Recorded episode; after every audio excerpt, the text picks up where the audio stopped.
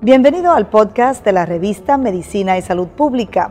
No se pierda nuestra entrevista exclusiva con los médicos y expertos más relevantes para la medicina y la salud pública en Puerto Rico y el mundo. Si desea ver este podcast en vídeo, puede hacerlo en nuestro canal de YouTube Revista MSP.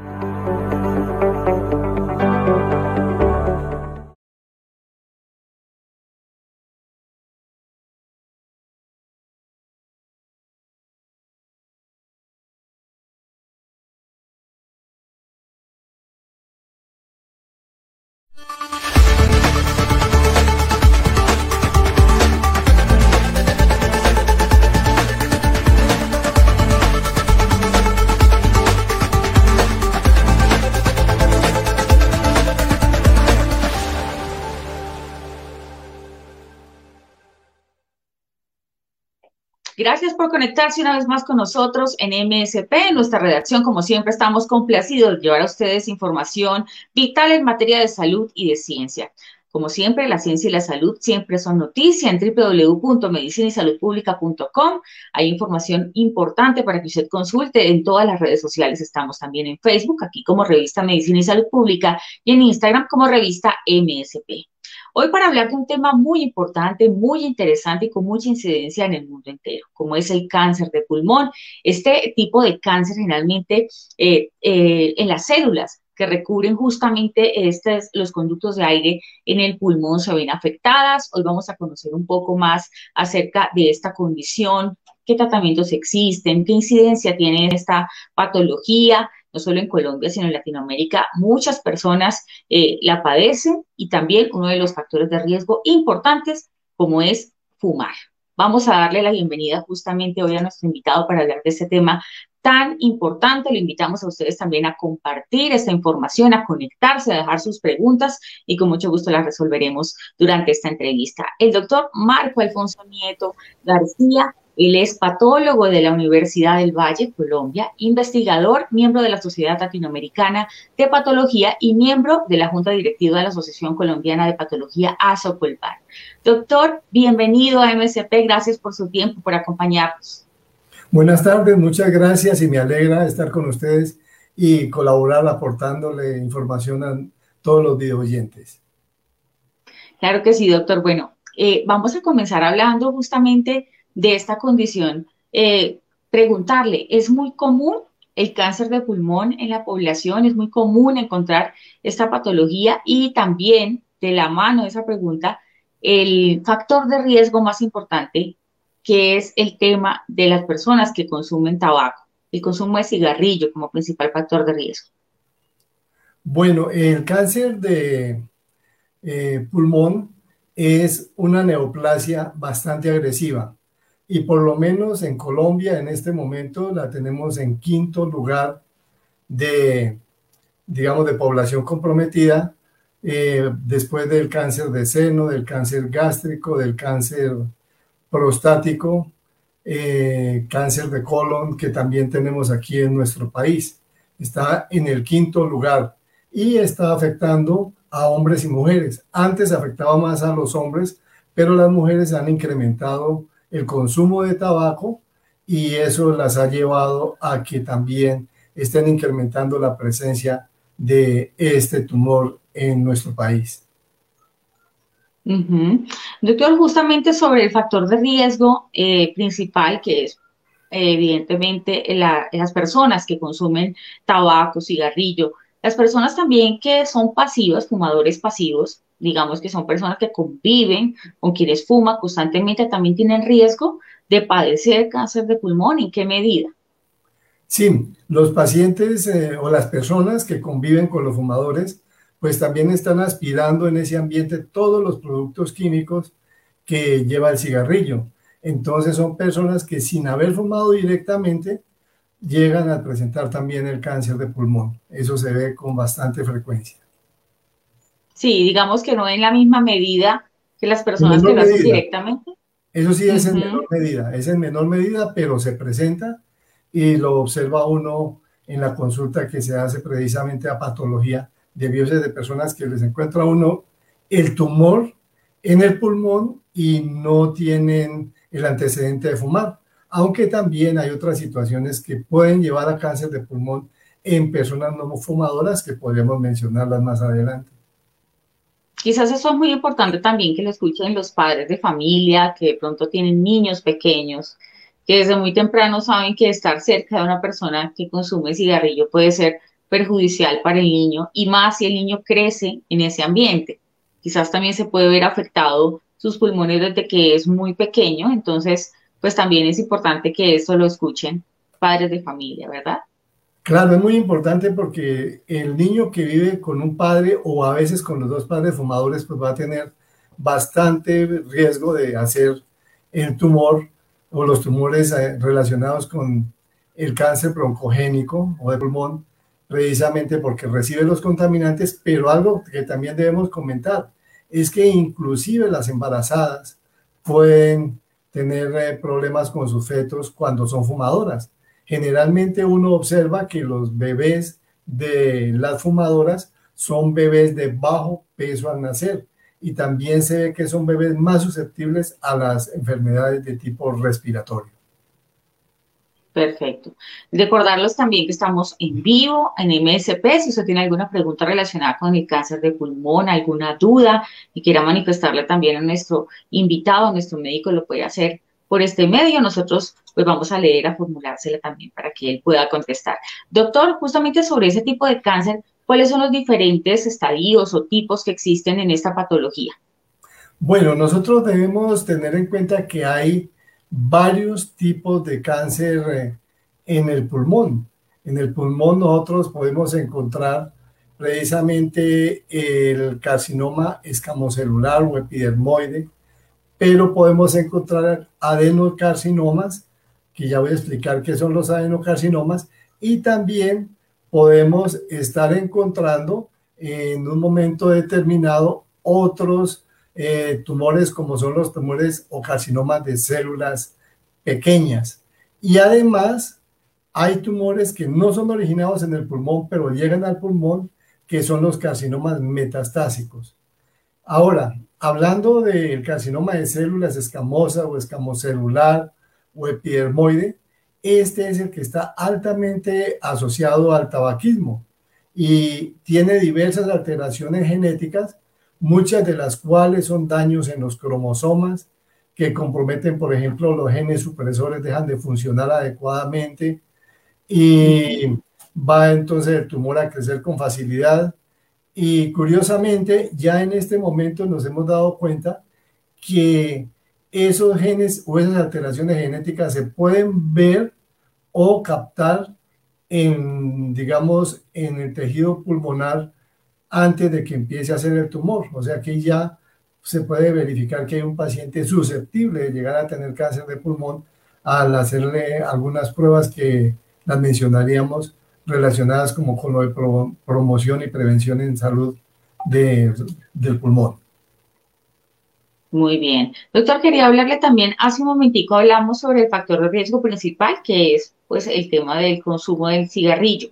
Pero también hay otros factores importantes a tener en cuenta y quisiera que usted nos hablara un poco sobre todos los factores de riesgo que tiene. Hay también factor hereditario, cuando se tienen familiares que han, padecido cáncer de pulmón, también cuando se está expuesto a radioterapia, infecciones por VIH. Quizás hablar un poco de los otros factores que también eh, son parte de esta condición. Bueno, fuera del tabaquismo activo y pasivo, tenemos también algunas situaciones ocupacionales, o sea, medicina laboral tiene que ver mucho con eso. Y ya, pues, los médicos dedicados a esta especialidad, pues, controlan a los pacientes que tienen ocupaciones donde hay sustancias que pueden generar cáncer de pulmón. Tenemos, por ejemplo, el arsénico, el asbesto, el asbesto con el que se hacían los techos y algunas láminas. Eh, ese es altamente cancerígeno, produce tumores de, de pulmón. El cromo, el uranio, por ejemplo, los trabajadores que laboran en las minas de uranio tienen eh, unas 10 veces más posibilidades de tener cáncer de pulmón que la persona que labora en otras actividades y eso es importante, digamos, conocerlo. Entonces ya esos trabajadores tienen ciertas medidas eh, especiales para prevenir el tumor. El níquel, por ejemplo, el cloruro de vinilo, el gas mostaza y como acabo de decir, radiaciones ionizantes. Eh, se vio, por ejemplo, que después de la bomba de Nagasaki hubo un gran incremento del cáncer de pulmón en el Japón. Y después de que hubo el accidente de Chernóbil, los trabajadores que hicieron limpieza de esa área presentaron altas, muchos casos de cáncer de pulmón por encima del promedio de la población de esa región. Entonces ya nos muestra esa situación. Y ahora, digamos, podemos decir también que eh, aún personas que no trabajan con estas sustancias, pero que están en sitios, por ejemplo, en terrenos donde hay minas de uranio, pueden también tenerlo. Entonces ya ahora se han estado revisando que las personas que viven en esos lugares eh, tengan viviendas más ventiladas, tengan unas medidas especiales e inclusive restringen las construcciones en esos lugares en algunos países del mundo. Entonces es interesante ver que hay muchas situaciones relacionadas como esa de tipo ocupacional y la contaminación del aire en los terrenos donde está el uranio, porque realmente va saliendo, no directamente al uranio, pero puede estar saliendo gas radón, que es derivado del uranio y afecta el pulmón. Doctor, aquí hay una primera pregunta, eh, la tenemos por acá para formulársela. Importante, pues es una duda que tiene una persona que nos está viendo. Wendy Gamarra dice, Wendy Gamarra, hola, buenas noches, escribe Wendy, quiero preguntarle cuántos años puede tener la persona fumando para que requiera un cáncer. Es decir, ella tal vez pregunta cuánto tiempo debe tener una persona fumando para que se le desarrolle un cáncer de pulmón.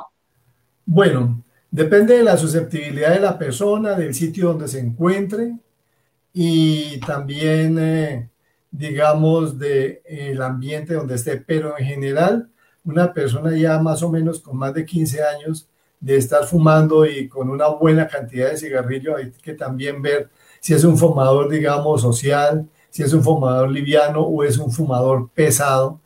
Entonces, eso también varía, pero más o menos, más, después de unos 15 años de estar fumando de una manera continua, puede aparecer el riesgo de que se presente el cáncer. Perfecto, doctor. Bueno, ahí estaba la, respuesta para Wendy, justamente que nos estaba haciendo la, la pregunta. Doctor, eh, quería preguntarle también sobre los síntomas. Hace un momento, pues hablábamos un poco sobre, evidentemente, las consecuencias que puede tener el cáncer de pulmón, los factores de riesgo, pero ¿qué síntomas puede comenzar a presentar una persona que padece esta condición en los primeros momentos, quizás? Sí, es interesante comentar que el cáncer de pulmón inicialmente es silencioso. El pulmón, pues, es un órgano muy noble, se expande, tiene buena capacidad. Los bronquios generalmente tienen un buen diámetro para el paso del aire.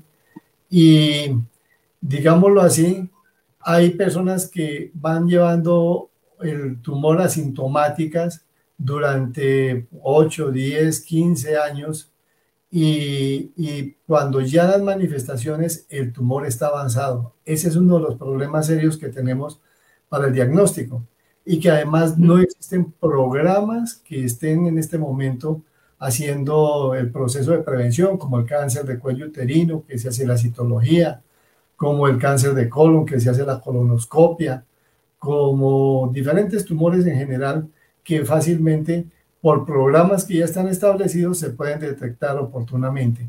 Pero realmente en el de pulmón tenemos la dificultad que es silencioso por muchos años.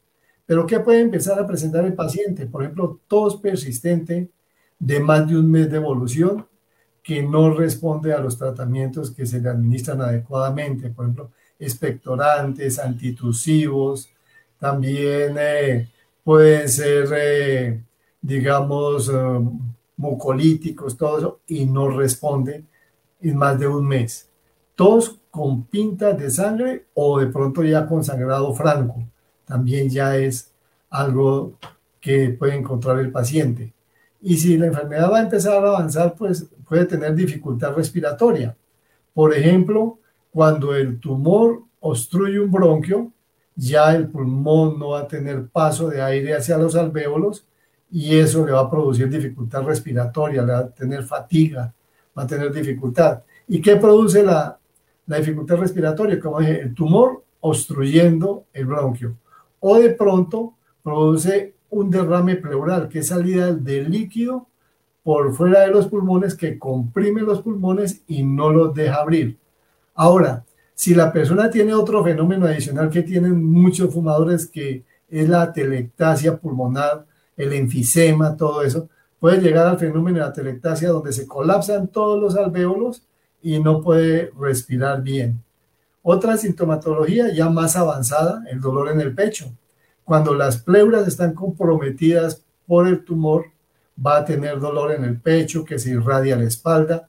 Puede tener también compromiso de la pared torácica que va a producir dolor también en el tórax. Eh, puede tener, por ejemplo, dificultad para comer, porque si el tumor crece y comprime el esófago, no deja pasar bien los alimentos. Entonces siente que le llega el alimento como hasta la mitad del tórax y no baja fácilmente. Puede tener ronquera cuando comprime un nervio que se llama laringio recurrente, que baja hacia el mediastino y que es el que hace que funcionen bien las cuerdas vocales, ese nervio se compromete y la persona se pone ronca. Ya después pérdida inexplicable de peso, puede presentar dolores óseos por las metástasis a los huesos, puede presentar eh, cefaleas, entonces tiene una gran cantidad de dificultades. Y también hay un síndrome curioso que se llama síndrome de Horner. Entonces, ¿qué ocurre?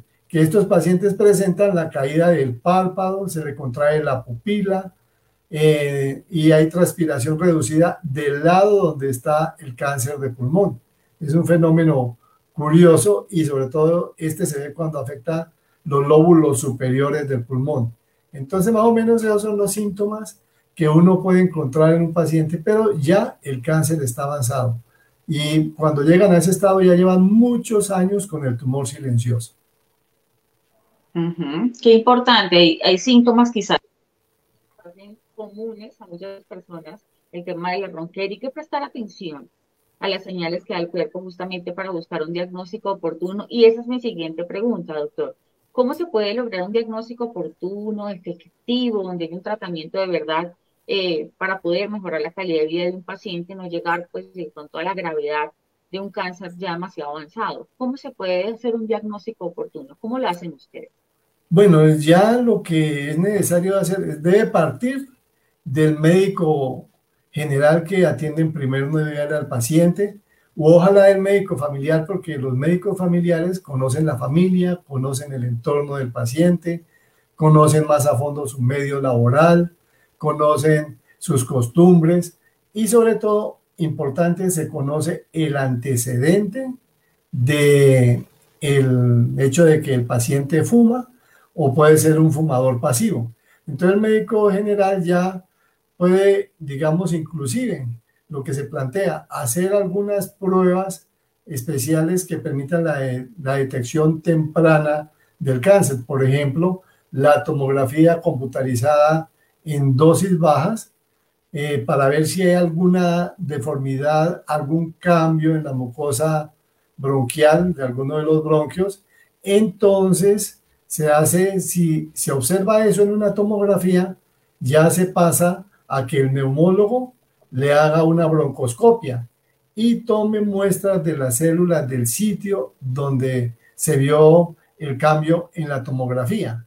Entonces, ya digamos, va adelantándose al, al diagnóstico y se pueden tomar medidas oportunamente. Es la forma como más adecuada y esperemos que lo logren hacer cuando se empiecen a montar programas de prevención y detección temprana del cáncer de pulmón. Esa es una forma que se espera que se aplique de rutina, así como se hace la citología vaginal, por ejemplo. Ahora, ¿quiénes, ¿a quiénes se debe tener en cuenta para esto? Todas las personas que tengan un antecedente de consumo de cigarrillos, por lo menos de unos 20 años, o inclusive personas que ya han dejado de fumar y, digamos, llevan 10, 15, más o menos de 15 a 20 años sin fumar. Entonces, esas personas que abandonaron el, el consumo del cigarrillo, de todas maneras, en un periodo de 15, 20 años después de haber dejado de fumar, se les debe hacer ese procedimiento. Hacerle la tomografía con dosis bajas, digamos, de radiación y si ven algo sospechoso, hacerle broncoscopia biopsia para que puedan hacer una intervención oportuna. Muy bien, doctor. Tenemos otra pregunta de una persona que está conectada a esta hora. Dice Tatiana Serna Sánchez. Buenas noches. Quisiera saber qué tan efectivo es el tratamiento dirigido con afatinib para cáncer de pulmón con metástasis. Con metástasis. Bueno, eso es muy importante porque en este momento, afortunadamente, afortunadamente en este momento estamos manejando la inmunohistoquímica, los marcadores genéticos, ya hay un gran adelanto en la parte de la investigación patológica y eso ha logrado que le pongamos nombre y apellido al cáncer que se está utilizando, porque todos los cánceres los podemos ver iguales en el microscopio con la coloración de rutina, pero ahorita se están aplicando ya unas pruebas que se llaman inmunistoquímica, que nos muestran qué elementos hay en la membrana de la célula maligna, qué elementos hay en el núcleo de la célula maligna, qué elementos hay en el citoplasma y ha permitido la, eh, digamos, um, la creación de medicamentos que llevan preciso a ese blanco. Entonces, estos medicamentos, hay una gran variedad de medicamentos que cuando ya el oncólogo tiene la información del patólogo de toda la inmunistoquímica y la situación del el tumor, entonces puede escoger dentro de una gama de medicamentos el que da preciso en el blanco de esas células malignas. Entonces, muchos pacientes están respondiendo muy bien a diferentes medicamentos de esa misma línea, de acuerdo al criterio ya del manejo que le dan los oncólogos y al resultado que dio el estudio de patología. Claro que sí, por supuesto, si se hace de la mano de un profesional y bajo, por supuesto, su supervisión, se garantiza el éxito de un tratamiento. Doctor, en cuanto al COVID-19, un tema muy discutido por la coyuntura que tenemos en, en, nuestro país y, por supuesto, pues en Latinoamérica, el mundo, afectado en este momento por el alto número de contagios también en Colombia, ¿el COVID-19 puede exacerbar esta condición del cáncer de pulmón? Bueno, el COVID-19 hasta el momento pues no hay estudios, digamos muy poquito con el COVID. Digamos, no hay estudios que digan estaba en este estadio el cáncer de pulmón y pasó a tal otro estadio.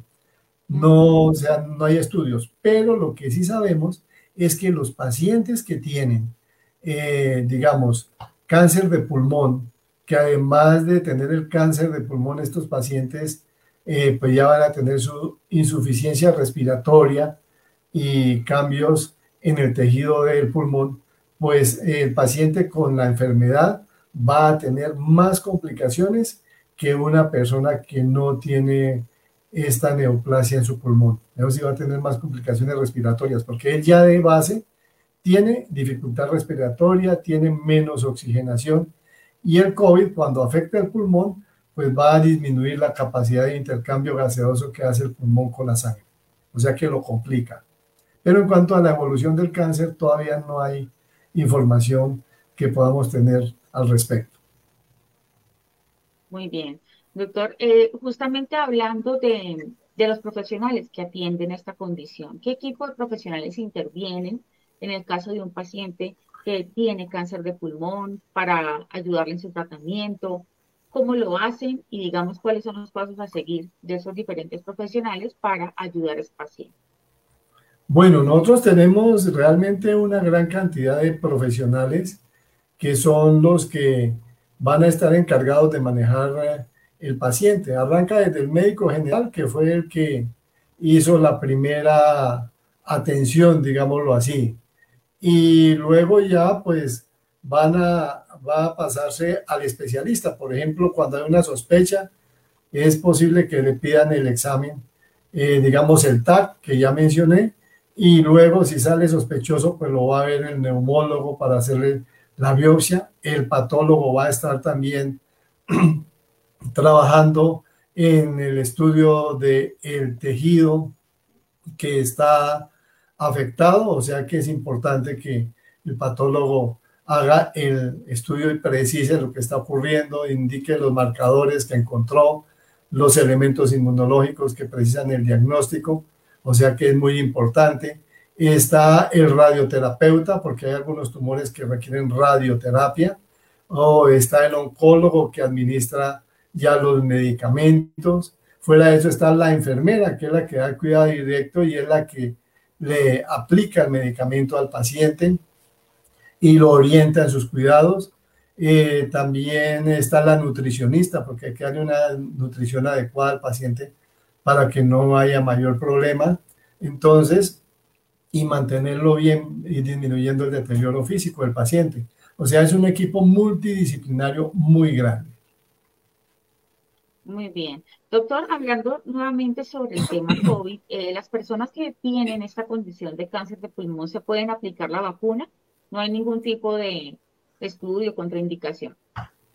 En este momento la vacuna está indicada. Es importantísimo que el paciente se aplique la vacuna porque eh, lo va a proteger de la infección del el virus. Entonces es importantísimo.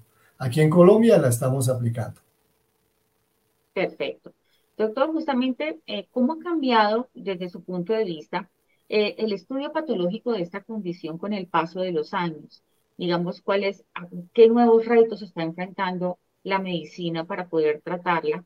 Eh, ¿Qué hace falta? Y, por supuesto, ¿cómo ha evolucionado el tratamiento de la enfermedad hasta hoy? Bueno, algo muy importante y un reto, digamos, grande es establecer un programa de detección temprana eso es importantísimo. Y mientras tanto, mientras hace la detección temprana, nosotros debemos estar pendientes de desarrollar eh, pruebas que ayuden a precisar los, digamos, los diferentes tipos de eh, cáncer de pulmón, los diferentes tipos de células que están haciendo el tumor, los marcadores genéticos, eh, los marcadores inmunológicos y todos esos elementos para que de una manera adecuada eh, le haga el tratamiento el oncólogo o el radioterapeuta al paciente. Entonces, ahí es, en este momento se ha trabajado mucho, se ha adelantado bastante, pero aún queda un camino muy grande para recorrer, especialmente para establecer un protocolo que permita el diagnóstico temprano de estos tumores. Claro que sí y la ciencia continúa avanzando. Yo creo que este último año ha sido fundamental para desarrollar investigaciones, para encontrar justamente relación de unas patologías con otras y ahora con la llegada del virus aún más. Hay que enfrentarse a nuevos retos para, valga la redundancia, enfrentar este reto que es también la pandemia en el desarrollo de todas estas patologías. Doctor, en el caso de Colombia, eh, las personas de escasos recursos o digamos las personas que no tienen pues las condiciones económicas de mantener pues un tratamiento más alto con algunos estándares pueden acceder a su tratamiento normal en Colombia, cómo, cómo lo están haciendo, o a través de las EPS, si es efectivo el tratamiento a través de las, digamos, las condiciones de salud que tiene Colombia. Bueno, eh, precisamente fuera de mi actividad en la Universidad del Quindío, trabajo en Quindí Cáncer, que es una entidad que maneja esta enfermedad, es una fundación y además recibe los pacientes que son de escasos recursos, lo que aquí llamamos CISBEN 1, CISBEN 2. Y el gobierno, a través del régimen subsidiado que tiene para la salud en Colombia, está apoyando a estos pacientes y uno encuentra que le dan las pruebas de laboratorio que necesitan, los controles con los especialistas correspondientes, también los medicamentos. O sea que en general eh, sí se está trabajando en esta situación.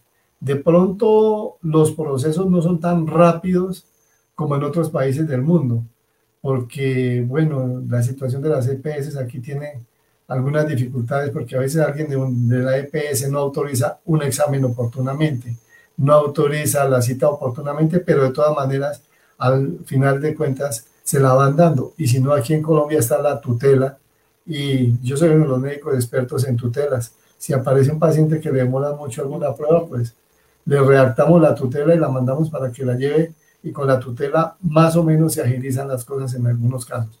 Pero si tienen el servicio, así no tengan recursos económicos. Inclusive, en este momento con la migración de venezolanos que están llegando a nuestro país, también ellos tienen derecho a estos servicios. Claro que sí, es importante, la salud es primero, independientemente de la, del estrato socioeconómico, todos tienen derecho a acceder a la salud y a un tratamiento oportuno para esta enfermedad. Muy bien, doctor. También quería preguntarle justamente, volviendo al tema de COVID, las personas quizás que ya han tenido COVID, que ya han tenido esta enfermedad, que tuvieron daños pulmonares severos, em, que estuvieron quizás en UCI y se recuperaron, ¿qué monitoreo deben hacer desde su punto de vista o recomendación a sus pulmones de aquí en adelante? Bueno, ellos están en este momento en Colombia y en el mundo con un seguimiento muy estricto porque realmente la lesión que produce el virus es una lesión severa, una lesión grande y digamos hay pacientes que demoran meses para volver a recuperar su funcionalidad. Generalmente hacerle un paciente de la UCI está ya en una unidad intermedia un tiempo y luego lo envían a la casa y muchos de estos pacientes tienen que seguir dependiendo de oxígeno estando en su domicilio. Entonces hay que controlar, por ejemplo, la evolución de su pulmón, ver cómo va respondiendo, hay que hacerles terapias respiratorias, hay que hacerle terapia física porque los pacientes que están en cuidados intensivos van a tener un deterioro muscular muy grande, entonces hay que recuperarle su capacidad muscular, su capacidad de movimiento, salen muy deprimidos, hay que darles apoyo psicológico, es importante. Y el otro seguimiento importante es evaluar radiológicamente el pulmón, porque eh, también se están presentando casos de fibrosis pulmonar después de que ha pasado la enfermedad. Y la fibrosis pulmonar es un problema grave que cuando es severa puede llegar a requerir trasplante de pulmón. Entonces se les está haciendo un seguimiento muy estrecho a estos pacientes para controlar esas complicaciones. Prestar mucha atención a las personas entonces que han padecido eh, COVID-19, que han tenido pues afectaciones pulmonares, monitorear mucho, muy bien sus pulmones de la mano de un profesional. Doctor, justamente eh, la prevención nunca está de más. Nosotros siempre abrimos este espacio para que los profesionales de la salud hagan un llamado a todos los que nos están escuchando para que hagan prevención desde temprano, para que eviten ciertas conductas y también adopten algunos comportamientos sanos que ayudan a evitar estas condiciones. ¿Cómo se puede prevenir, doctor, el cáncer de pulmón? ¿Qué recomendaciones le da usted a la ciudadanía para que ellos también pues se cuiden? Bueno, muy importante eh, no fumar, eso es importante. El hecho de fumar es el que más está asociado con el cáncer de pulmón, entonces importantísimo no fumar. Eh, muy importante pues que las personas que estén cerca de los fumadores evitar aspirar el humo, es decir, cambiar de lugar, ubicarse en otro sitio para no que no le llegue el humo, porque todos esos elementos carcinógenos que tiene el humo del cigarrillo nos va a afectar, como ya vimos, como fumadores pasivos. Entonces es importante tener en cuenta esa situación para que ellos tengan el chance de protegerse. Y los que tienen algunas situaciones laborales, eh, como ya hablamos de los que trabajan en las minas de uranio, los que están en lugares donde hay uranio en el suelo o en la tierra, entonces tomar las medidas que ya se han establecido para protegerse las casas ventiladas en los sitios donde hay minas de uranio o ojalá no construir en esos lugares. Y a los trabajadores, pues ya la protección que ordena eh, salud ocupacional para que no corran ese riesgo. Y en algunos casos donde se acaban las minas de asbesto, pues ya las minas de asbesto también están cerrándolas por ese riesgo tan alto de cáncer de pulmón, hablando de la parte laboral. Yo creo que sería eso, la prevención en la parte de no fumar, la prevención como fumador pasivo y la parte laboral y ambiental que debemos manejar para prevenir el cáncer de pulmón.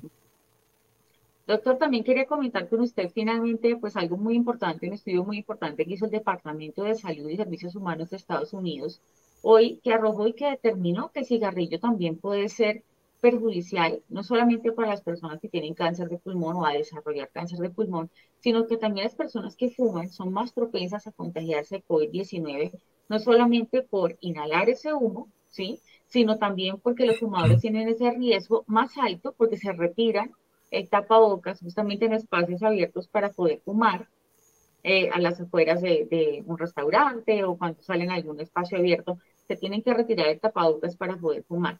Entonces, no sé, el doctor, ¿qué nos va a contar acerca de eso? De, digamos, evitar fumar también en tiempos COVID es clave para evitar no solo el contagio, sino una enfermedad mayor como es el cáncer de pulmón. Claro, es muy importante tener la protección.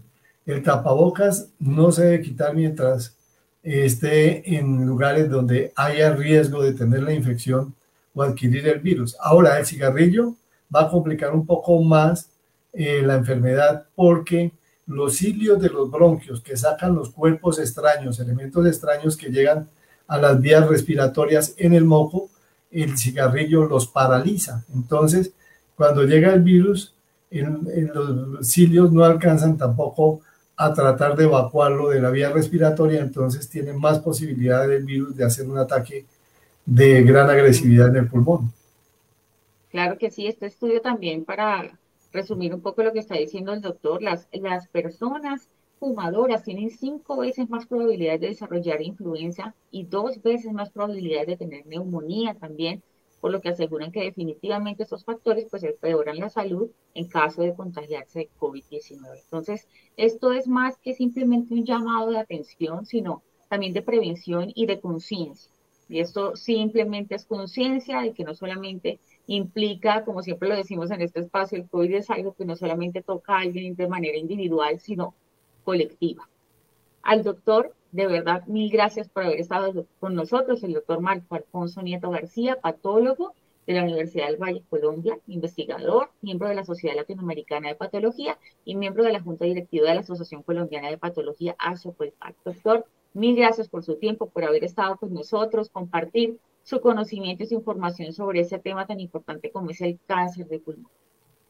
Muchas gracias por la invitación y ya saben todos nuestros video oyentes que hay que cuidarnos del virus del COVID.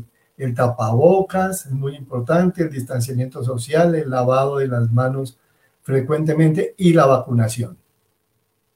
Entonces, muchas gracias por la invitación. Doctora, usted muchas gracias a todos los que se conectaron, que enviaron sus dudas, sus preguntas.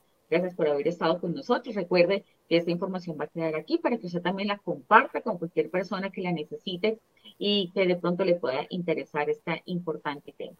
Gracias por haberse conectado con nosotros. Hasta la próxima. bueno, muchas gracias y feliz noche.